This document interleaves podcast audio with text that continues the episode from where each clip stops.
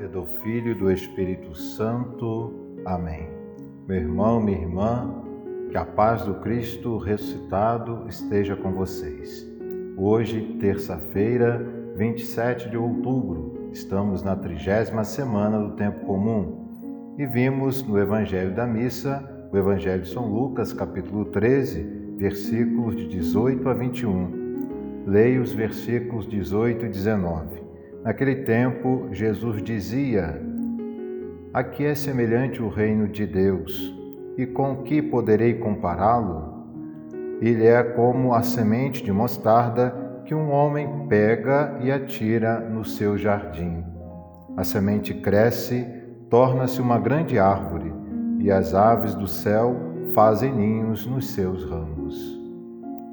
A semente do reino de Deus é colocada no coração de todos nós no dia do nosso batismo e nós precisamos cultivar essa semente para que possa dar frutos. Precisamos cada vez mais ter essa consciência da nossa dignidade de filhos e filhas de Deus. Precisamos deixar que a graça de Deus atue em nosso coração na nossa vida. Mas para dar frutos, é preciso, meus irmãos e minhas irmãs, cada vez mais estarmos unidos a Deus pela oração.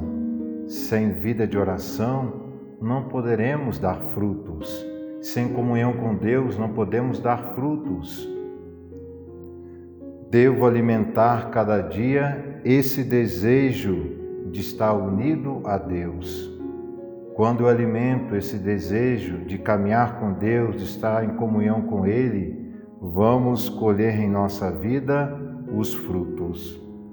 Por outro lado, nós também, ao lermos o Evangelho de hoje, essa parábola do reino, precisamos, meus irmãos e minhas irmãs, ter essa consciência de que nós, filhos e filhas de Deus, precisamos ser a presença do Reino de Deus nas mais diversas realidades, na nossa família, no nosso ambiente de trabalho, no nosso ambiente de estudo. Precisamos ter essa consciência: eu sou um filho de Deus, eu sou uma filha de Deus.